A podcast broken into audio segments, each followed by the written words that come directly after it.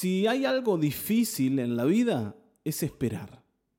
Yo no sé cómo ha sido para vos, pero para mí esperar siempre fue algo complejo. No me salía naturalmente. Y, no creo que a, a mucha gente le salga naturalmente esto de esperar. A veces esperar es lo único que podemos hacer. Aunque no es lo que quisiéramos, es lo necesario, porque justamente no hay ninguna cosa que podamos cambiar desde la acción, por tanto debemos esperar. Y cuando hablamos de nuestra relación con Dios, el saber esperar se vuelve esencial. Y de esto nos va a hablar el Salmo 40 en los versículos 1 al 5. Así que vamos a leerlo. Dice, puse en el Señor toda mi esperanza. Él se inclinó a mí y escuchó mi clamor. Me sacó de la fosa de la muerte, del lodo y del pantano. Puso mis pies sobre una roca y me plantó en terreno firme. Puso en mis labios un cántico nuevo, un himno de alabanza a nuestro Dios. Al ver esto muchos tuvieron miedo y pusieron su confianza en el Señor. Dichoso el que pone su confianza en Él y no recurre a los idólatras ni a los que adoran dioses falsos. Muchas son, Señor mi Dios, las maravillas que tú has hecho. No es posible enumerar tus bondades en favor nuestro. Ni siquiera anunciarlas y proclamarlas podemos. Serían más de lo que podemos contar. Bueno, es maravilloso escuchar a David diciendo, todo esto hizo el Señor por mí. Y estoy seguro que cualquiera de nosotros quisiera tener el mismo discurso, la misma prédica, la misma canción que David tiene. Porque desde el versículo 1, él comienza a enumerar todo aquello que Dios hizo a su favor. Se inclinó a mí, escuchó mi clamor, me sacó de la fosa de la muerte, del lodo, del pantano, puso mis pies sobre la roca, me plantó en terreno firme. Y sigue hablando, ¿no? Me dio una nueva canción, ¿no? Y, y esto, dice David, el Señor lo hizo por una razón.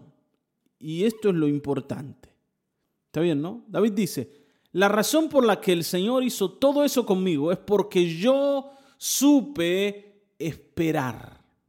Recién leímos en el versículo 1, esta versión dice, puse en el Señor toda mi esperanza. Pero por ejemplo, la Reina Valera dice, esperé pacientemente al Señor y se inclinó a mí y escuchó mi ruego.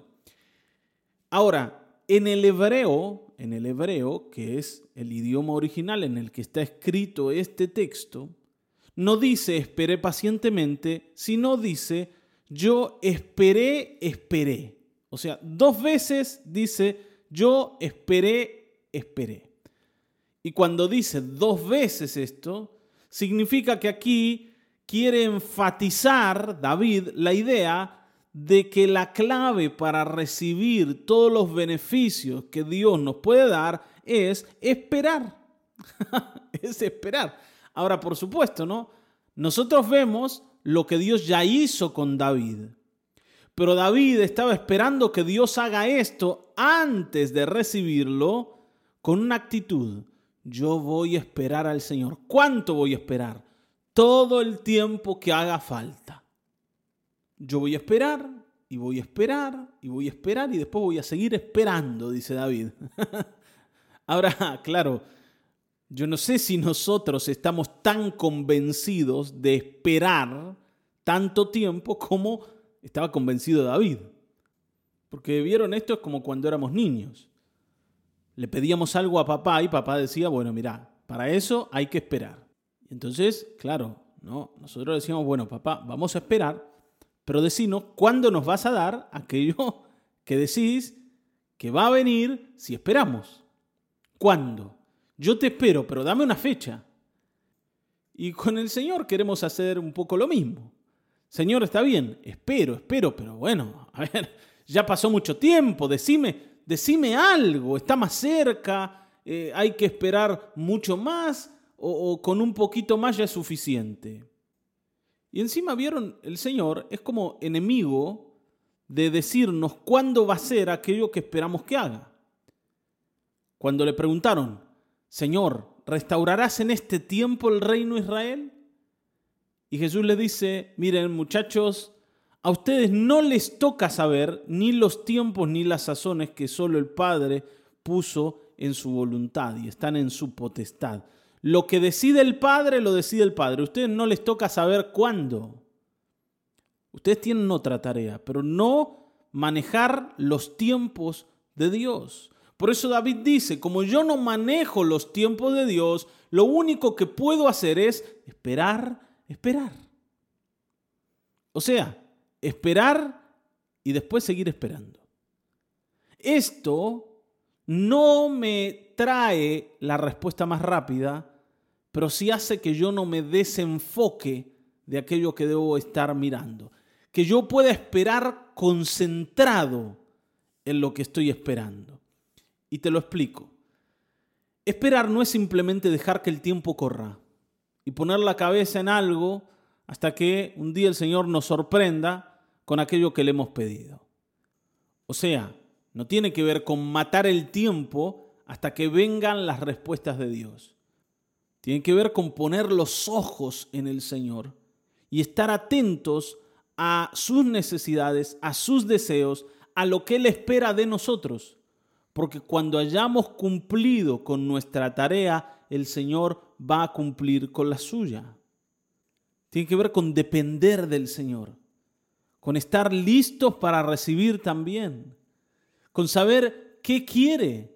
Porque en, ese tiempo de espera yo voy a aprender a conocer al Dios al que estoy esperando no solo voy a recibir lo que le he pedido cuando Él decida dármelo, sino que en el transcurso de esa espera voy a aprender a conocerle.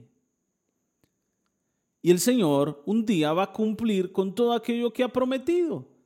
Por eso David dice, dichoso el que pone su confianza en Él. El Señor no va a defraudar a ninguno que espere con paciencia. El Señor va a cumplir sus palabras.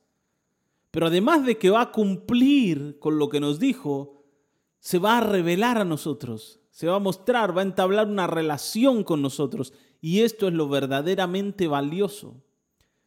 Es más, dice que otras personas, y esto lo dice en el versículo 3, otras personas que van a ver lo que Dios hace con nosotros, también van a decidir comenzar a moverse por la fe y comenzar a confiar en el Señor. Ellos también van a ser estimulados a la fe por nuestra fe, pero sobre todo por nuestra paciencia y nuestra esperanza y la determinación de aguardar las respuestas de Dios con toda seguridad, porque Él no va a fallar. Amén. Y termina diciendo, Señor, Muchas son las maravillas que has hecho, muchas. No puedo nombrarlas, no puedo contarlas. No es mucho más de lo que puedo contar.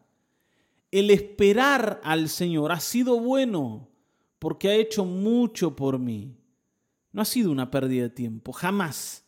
Esperar en el Señor es una pérdida de tiempo. Al contrario, vos te vas a dar cuenta que vas a lograr mucho más rápido las cosas que te propones en la vida si sabes esperar al Señor a que si actúas con atropello y ansiedad.